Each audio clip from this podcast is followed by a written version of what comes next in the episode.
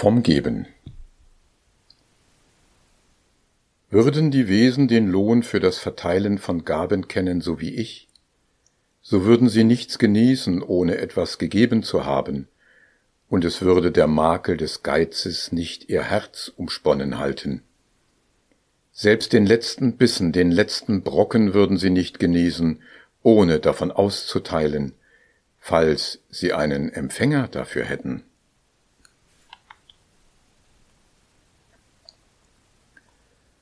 Das ist eine starke Aussage des Buddha. Ihr steht eine andere Weltsicht entgegen. Sucht der Mensch nicht nach Sicherheit, indem er sich und seinen Besitz wie eine Festung verteidigt? Sind Nehmen und Geben nicht ein Nullsummenspiel? Was der eine gewinnt, verliert der andere? Zeigt dir Lebenserfahrung nicht auch dies? Wenn du nehmen willst, so gib. Wer mag schon einem Geizigen etwas geben? Und reicht dies nicht hin bis zu der kaufmännischen Haltung, mit einem kleineren gegebenen Einsatz einen größeren Gewinn zu erzielen und mehr zu nehmen? Die Motive des Gebens und die Folgen sind nicht leicht zu erkennen. Der Buddha stellt das Geben an den Anfang des Trainingswegs und öffnet damit das große Bild. Geben setzt einen Prozess in Gang, der alles verändert, den Geber, den Empfänger und das ganze Umfeld. Und weil es ein Prozess ist, fängt es ganz klein an und führt allmählich in eine andere, freundliche Welt. Dies könnte einer der Gründe dafür sein, dass Religionen den Lohn für das Geben im Himmel versprechen. Aber es gibt Wirkungen im Diesseits die diesseitigen Folgen des Gebens. Vor zweieinhalbtausend Jahren fragte der Feldherr Siha den Buddha, ob das Geben auch Folgen in diesem Leben habe. Ist es wohl möglich, o Herr, eine sichtbare Frucht des Almosengebens aufzuweisen? Das ist möglich, Siha, erwiderte der Erhabene. Der Geber, Siha, der Gabenspender, ist vielen Menschen lieb und angenehm. Dass aber der Geber, der Gabenspender vielen Menschen lieb und angenehm ist, das eben ist eine sichtbare Frucht des Almosengebens. Und fernerhin, Siha, mit einem Geber, einem Gabenspender suchen gute, edle Menschen Umgang. Auch das, Siha, ist eine sichtbare Frucht des Almosengebens. Und fernerhin, Siha, verbreitet sich über den Geber, den Gabenspender, ein guter Ruf. Auch das, Siha, ist eine sichtbare Frucht des Almosengebens. Und fernerhin, Siha, zu welcher Versammlung auch immer sich ein Geber, ein Gabenspender hinbegibt, seien es Adlige, Brahmanen, Hausväter oder Asketen, da tritt er voll Sicherheit auf, frei von Befangenheit. Auch das, Siha, ist eine sichtbare Frucht des Almosengebens. Und fernerhin, Siha, gelangt der Geber, der Gabenspender beim Zerfall des Körpers nach dem Tode auf glückliche Daseinsfährte in himmlische Welt. Das aber, Siha, ist eine jenseitige Frucht des Almosengebens. Der Buddha gibt eine auf Siha zugeschnittene Antwort. Von den genannten fünf Früchten sind es vier, die ihn interessieren dürften, denn als Feldherr ist er Menschenführer. Für ihn ist wichtig, er ist vielen Menschen lieb und angenehm, gute edle Menschen suchen seinen Umgang, über ihn verbreitet sich ein guter Ruf, in Versammlungen tritt er voll Sicherheit und frei von Befangenheit auf. Drei der Früchte verändern das zwischenmenschliche Klima, die vierte aber den Geber und seine Beziehung zu sich selbst. Auch wenn das Geben von materiellen Gütern die Ursache ist, zeigt sich die Wirkung auf einer anderen, immateriellen Ebene. Der Geber erschafft eine hellere, freundlichere Welt. Als fünftes nennt der Buddha eine jenseitige Frucht des Gebens in himmlischer Welt. Ob dies zu glauben ist, darauf komme ich später zurück. Die vier zuerst genannten Früchte im diesseitigen Erleben sind für jeden bei sich selbst nachvollziehbar. Dabei fällt vielleicht auf, dass die Früchte zwar erkennbar, aber in ihrer Größe kaum vergleichbar sind mit dem, was der Buddha im Eingangszitat genannt hat. Wie sich eine solche Wirkung erst entwickelt, werde ich noch zeigen. Die Haltung des Gebers und die Folgen. Blicken wir zunächst auf die diesseitigen Folgen. Sie hängen von der Haltung des Gebers dem Empfänger gegenüber ab. Dies erklärt der Buddha dem Hausvater Anathapindika. Ob da einer, o Hausvater, grobes oder feines als Almosen darreicht, gibt er es ohne Achtung und Höflichkeit, nicht eigenhändig, bloße Abfälle, ohne Glaube an eine Vergeltung. So empfindet sein Herz, wo auch immer die Wirkung der jeweiligen Gabe eintritt, keine Freude an vorzüglicher Speise, kostbaren Gewändern und stattlichen Wagen, keine Freude an den erlesenen fünf Sinnengenüssen und seine Kinder, Frauen, Knechte, Dienstboten und Arbeiter gehorchen ihm nicht, hören nicht auf ihn, kümmern sich nicht um ihn. Und warum ist dies so? Weil eben Werke, die ohne Achtung ausgeführt werden, ein solches Ergebnis haben. Der Geber kann nichts geben, ohne dass etwas von seinem Wesen dabei abfärbt. Gibt er ohne Achtung und Höflichkeit oder gibt er gar Abfälle, erschafft er eine kalte Welt ohne Wertschätzung, vielleicht aber mit der Demütigung des Empfängers. Gibt er nicht eigenhändig, sondern beauftragt andere, distanziert ihn das vom Empfänger, den er möglicherweise kränkt. Er selbst hält sich aus dem Gebensprozess ein gutes Stück heraus. Eine Wirkung des Gebens, die über eine Hergabe von Gütern hinausgeht, gibt es für ihn nicht, da er den größeren Zusammenhang nicht kennt. Sein Herz empfindet keine Freude an den Genüssen seiner fünf Sinne. Er lebt in einem Klima, in dem seine eigenen Güter ihm nicht einmal bekommen. Und er prägt sein menschliches Umfeld so, dass seine Kinder, Frau, Knechte, Dienstboten und Arbeiter nicht auf ihn hören und sich nicht um ihn kümmern. Er steht allein in der von ihm gemachten Atmosphäre. Dann wendet der Buddha dies ins Positive. Ob da einer, o Hausvater, grobes oder feines als Almosen darreicht, gibt er es mit Achtung und Höflichkeit, eigenhändig, keine Abfälle, im Glauben an eine Vergeltung, so empfindet sein Herz, wo auch immer die Wirkung der jeweiligen Gabe eintritt, Freude an vorzüglicher Speise, kostbaren Gewändern, stattlichen Wagen, Freude an den erlesenen fünf Sinnengenüssen. Und seine Kinder, Frauen, Knechte, Dienstboten und Arbeiter gehorchen ihm, hören auf ihn und sind aufmerksam. Und warum ist dies so? Weil eben Werke, die mit Achtung ausgeführt werden, ein solches Ergebnis haben. Es sind Achtung, Aufmerksamkeit und Wertschätzung, die das menschliche Klima erschaffen. Die strahlt auf den Empfänger und die gesamte Umgebung aus.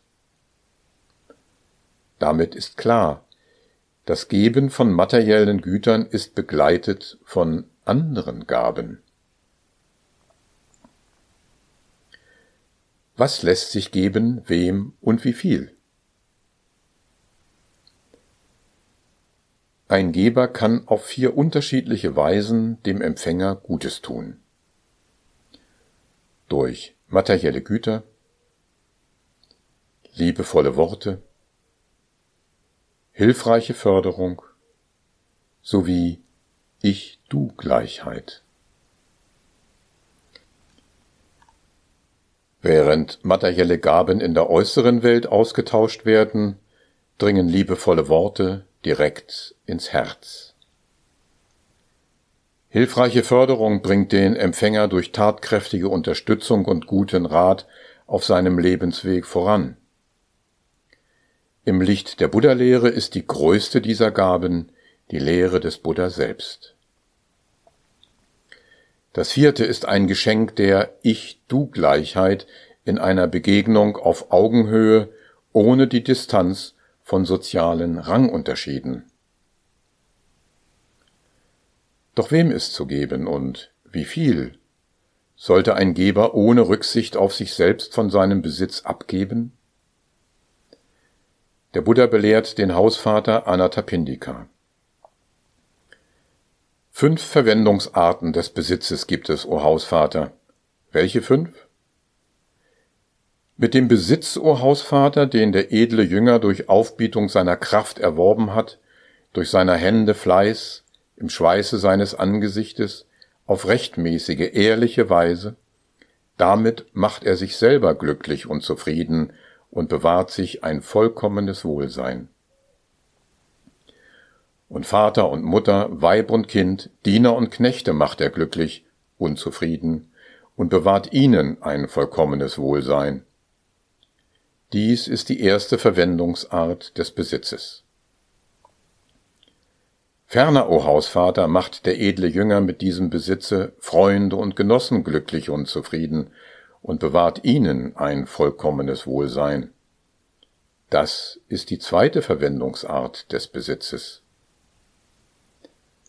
Ferner, o Hausvater, mit diesem Besitz wendet der edle Jünger Missgeschick ab, das ihm durch Feuer oder Wasser, durch Fürsten, Diebe oder gehässige Erben entstehen möchte, und schützt so seine eigene Person.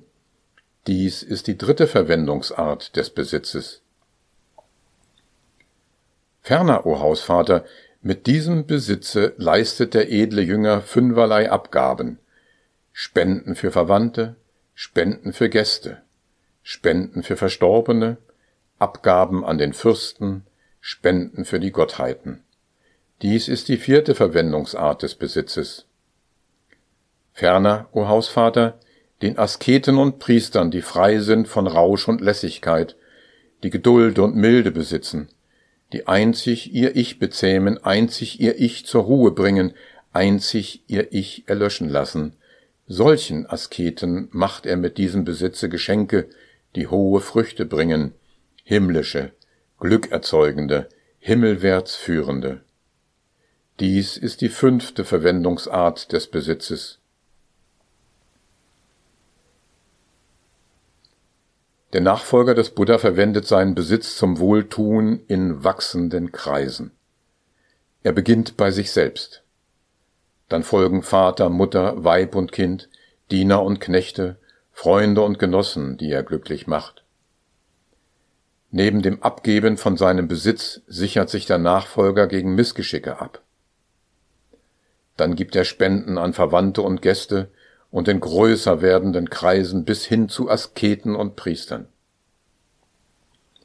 Unter ihnen sind solche, die frei sind von Rausch und Lässigkeit, die Geduld und Milde besitzen, die ihr Ich bezähmen und zur Ruhe bringen. Sie sind in der Lage, die große Perspektive auf die Existenz zu bieten. Das sind die hohen Früchte, die himmlischen, glückerzeugenden, himmelwärts führenden. Und wieder ist hier die Rede von himmlischer Welt. Ich komme darauf zurück. Aber auch in dieser Welt gibt es gute Gründe für das Geben. Die sechs Vorzüge des Gebens. Der Buddha spricht zu seinen Mönchen. Da, ihr Mönche, eignen drei Vorzüge dem Geber und drei Vorzüge eignen den Empfängern. Welches aber sind die drei Vorzüge des Gebers? Da ist der Geber schon vor dem Geben froh gestimmt. Während des Gebens erheitert sich sein Geist, und nach dem Geben fühlt er sich zufrieden. Das sind die drei Vorzüge des Gebers. Welches aber sind die drei Vorzüge der Empfänger? Da sind die Empfänger der Gier entronnen oder auf dem Wege der Gier zu entrinnen. Sie sind dem Hasse entronnen oder auf dem Wege dem Hasse zu entrinnen.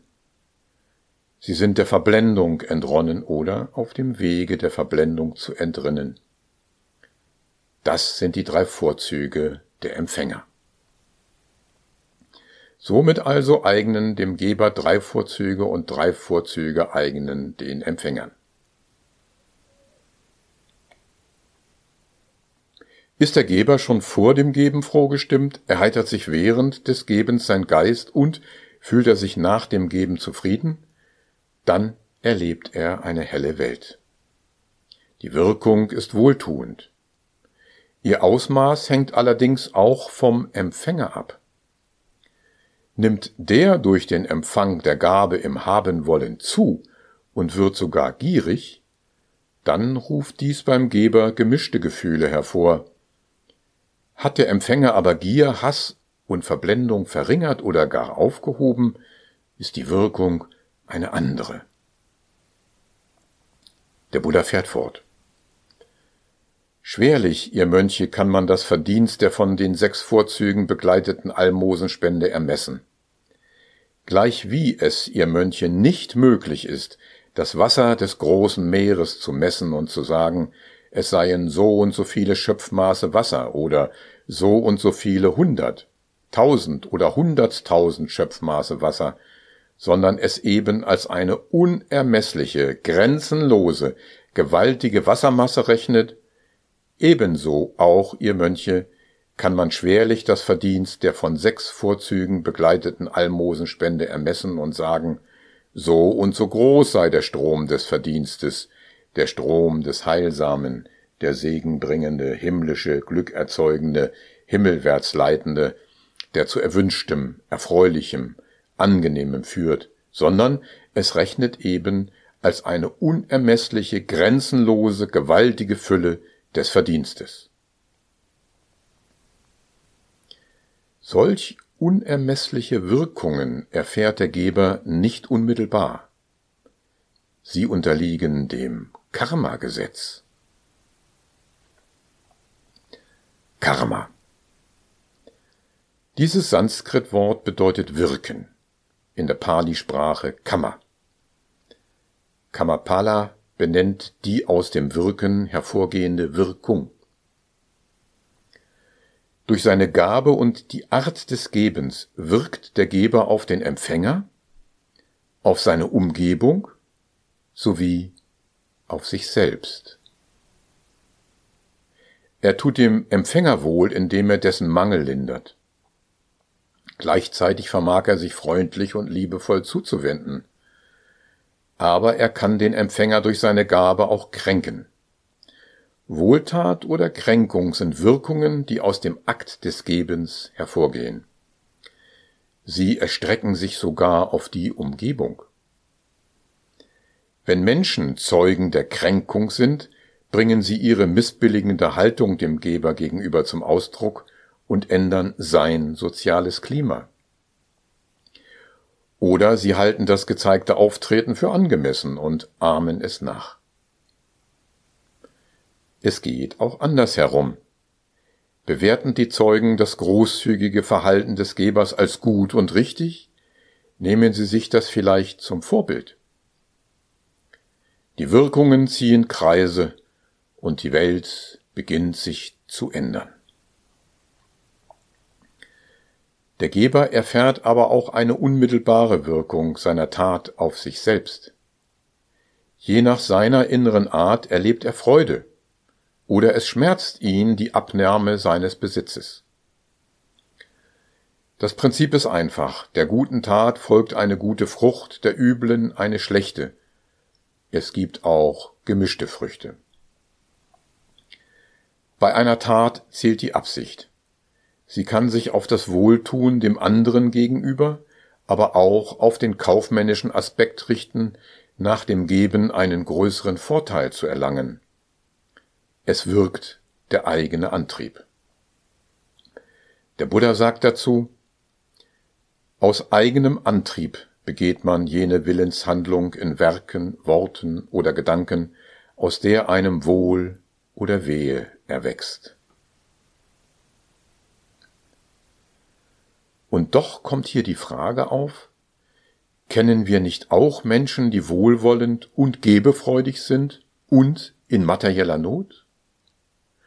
Und kennen wir nicht auch solche, die in Geiz und dennoch in Wohlstand leben? Nicht nur der Bauer weiß, für das Keimen der Saat und das Wachstum der Pflanzen braucht es Zeit. Der Buddha sagt, auch einem Guten geht es schlecht, solange das Gute nicht gereift, ist aber reif die gute Frucht, dann geht es gut dem guten Mann. Je nach den Ursachen, den früheren und den späteren, folgen die Wirkungen früher oder später in dieser Welt. Sie ziehen ihre Kreise, deren Ausmaße nicht abzuschätzen sind. Es bleibt noch zu klären, in welchem Verhältnis die Frucht des Gebens zur Gabe selbst steht. Kommt das Gegebene eins zu eins zum Geber zurück? Der Buddha verneint diese schon zu seiner Zeit herrschende volkstümliche Annahme.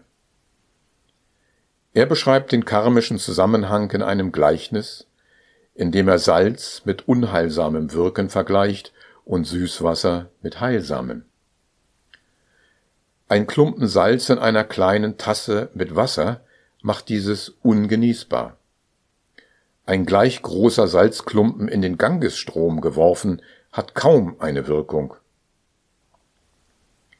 Menschen haben schon viel gewirkt, Heilsames und Unheilsames, die Folgen neuen Wirkens treten zu den vorhandenen hinzu.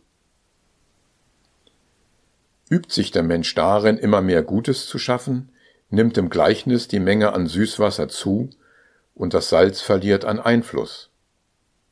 Produziert er überwiegend Süßwasser, erlebt der Wirkende, wie sich die guten Wirkungen summieren und eine ganz andere Welt entsteht. Und ja, der Buddha nennt karmische Folgen auch in himmlischer Welt. Himmlische Welt. In seiner berühmten Rede an die Kalama rät der Buddha, nicht nach Überlieferungen zu gehen, nicht nach der Autorität heiliger Schriften und auch nicht nach der Reputation eines Meisters. Was allein zählt, ist die eigene Erfahrung, zu der die Buddha-Lehre hinführt. Der Buddha empfiehlt seinen Nachfolgern nicht, sich blind für oder gegen den Glauben an himmlische Welten zu entscheiden, sondern sich offen zu halten, solange keine eigene Erkenntnis dazu vorliegt. Ob der Himmel in der Lehre des Buddha Wirklichkeit oder eine Metapher ist, das werde ich in der übernächsten Folge des Podcasts behandeln. Rückblickend stellen wir aber schon jetzt fest, es gibt einen Aufstieg in eine helle, warme Welt, auch schon im Diesseits, als Frucht des Gebens. Geben als aktiver Ausdruck von Mitgefühl ist bereits der Keim einer himmlischen Eigenschaft, Karuna. Gleiches gilt für Mitfreude, Mudita, wenn der Geber die Freude des Empfängers teilt. Diese überweltlichen Qualitäten lassen sich schon in dieser Welt entwickeln. Training Das Training nach der Lehre des Buddha beginnt nicht mit heroischen Akten des Gebens, sondern mit dem Aufbau einer inneren Haltung. Ein jeder kann da anknüpfen, wo er bereits in der Vergangenheit gegeben hat. Der Buddha sagt, wenn Treffliches der Mensch getan hat, so tue er es immer wieder und denke stets daran mit Sehnsucht, denn glücklich machet Tugendfülle. Denkt er an frühere Akte seines Gebens mit Sehnsucht, kommt ein Gesetz zum Tragen, das der Buddha so benennt. Was der Mensch häufig erwägt und sinnt, dahin geneigt wird das Herz. Dies ist ein Prozess der inneren Programmierung, der den Geber nach und nach völlig verändert. Solche Programmierungsprozesse werde ich in späteren Podcast-Folgen behandeln. Die Programmierung durch freudige und positive Bewertung des Gebens führt dazu, dass sich das Herz zum Geben und zum Loslassen neigt. Der Mensch sucht dann immer öfter Gelegenheiten, Gutes zu tun. Dabei wachsen Freigebigkeit und Großzügigkeit so, dass der Geber schon vor dem Geben, beim Geben und nach dem Geben mit Freude erfüllt ist. Die Wirkungen häufen sich allmählich in kaum vorstellbarem Maße an. Erinnern wir uns, würden die Wesen den Lohn für das Verteilen von Gaben kennen, so würden sie nichts genießen, ohne etwas gegeben zu haben, und es würde der Makel des Geizes nicht ihr Herz umsponnen halten. Selbst den letzten Bissen, den letzten Brocken würden sie nicht genießen, ohne davon auszuteilen, falls sie einen Empfänger dafür hätten. Hat sich der Nachfolger zu einem Gebefreudigen gewandelt, dann kann er von sich mit den Worten des Buddha sagen, Getroffen habe ich's, gut getroffen, dass ich unter der von der Trübung der Eigensucht besessenen Masse mit einem der Trübung der Eigensucht entgangenen Gemüt im Haus lebe, das Befreiende am Zurücktreten merke, mit offenen Händen gebe, beim Loslassen Glück empfinde, für Bitten anderer zugänglich bin, Freude habe am Geben.